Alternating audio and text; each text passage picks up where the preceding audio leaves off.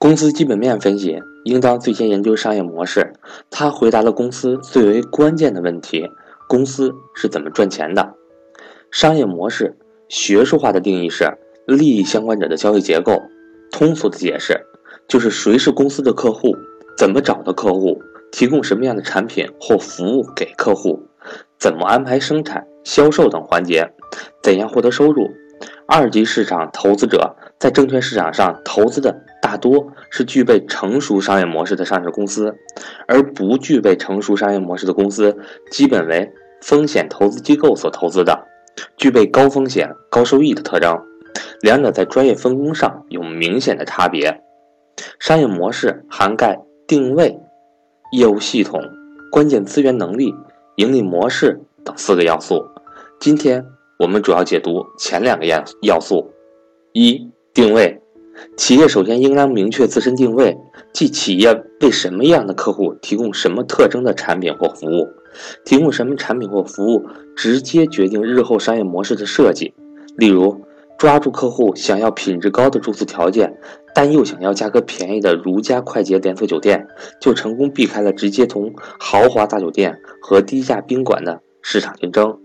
定位的关键是先行一步占据人们的心智。让消费者一下就能想起它来。人们的大脑中有很多心智的小蛾子，有些位置已经被占据，还有一些位置空着。当心智的位置已经被先行者占据以后，其他品牌进入这样的位置就非常困难。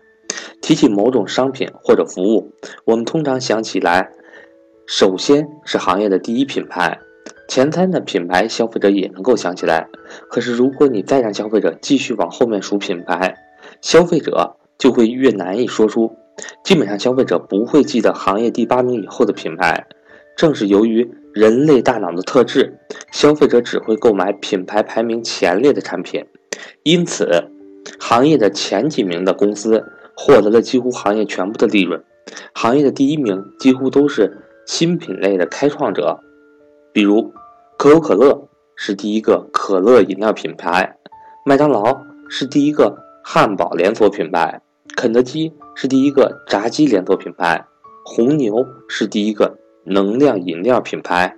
而当我们想到了某种商品的品类，就很容易想到这个品类的开创品牌。例如提到智能手机，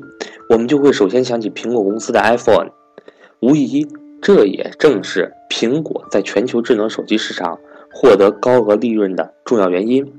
值得注意的是，品牌。在消费者的心目中，往往代表着某种商品和服务，但是，一些公司见该品牌非常成功，就将品牌扩展到其他商品，特别是关联度不大的商品。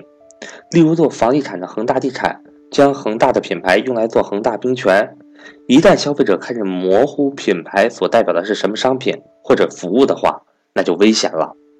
两千零九年初，长城汽车确定了聚焦品类战略。此前，长城有商用车、SUV、小型面包车等多种产品，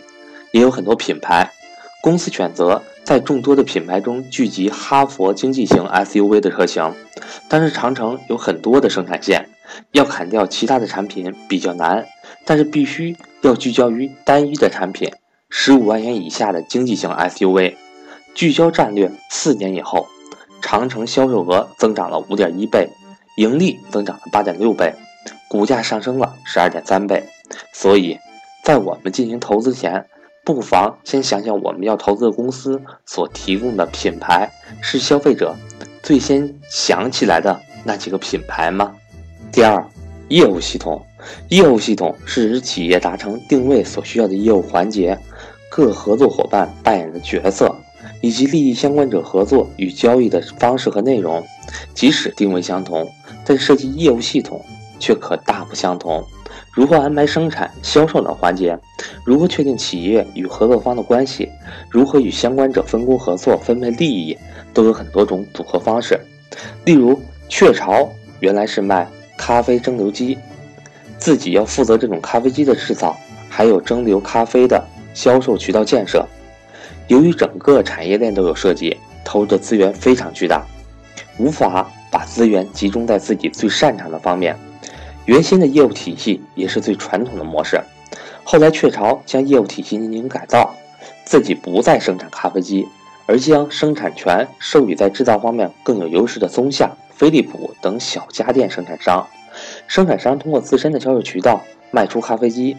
雀巢再利用生产商的销售渠道和一些著名的零售商来卖自己的咖啡。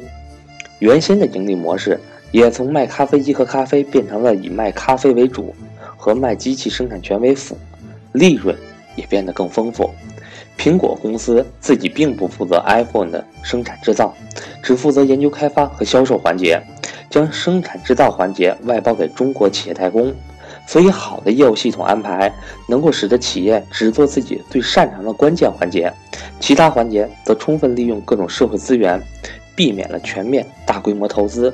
使得资金投入大幅减少，资金周转速度提升，企业投资回报率高。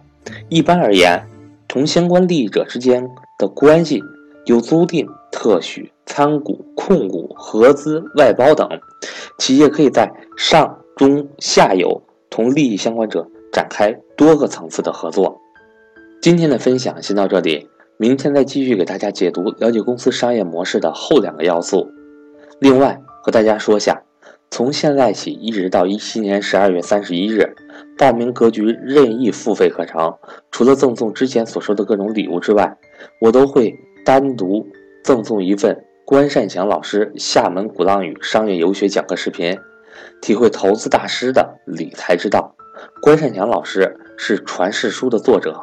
一八年一月份的格局厦门鼓浪屿商业游学，我也会去，到时候会现场录制视频。欢迎各位想学习的伙伴和我联系，我的手机为幺三八幺零三二六四四二，我的微信为格局六八六八。十二月五日，格局新的理财班课程也要开始了，期待你的到来。